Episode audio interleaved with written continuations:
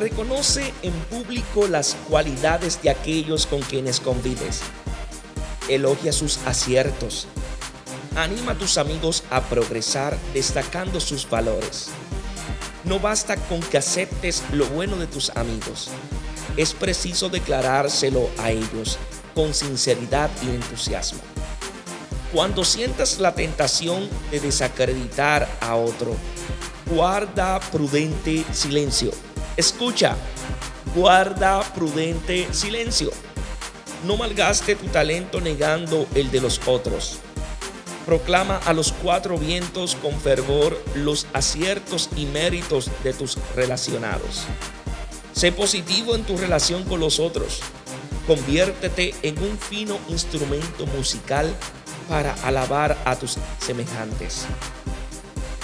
Dios os bendiga en sabiduría y en santidad.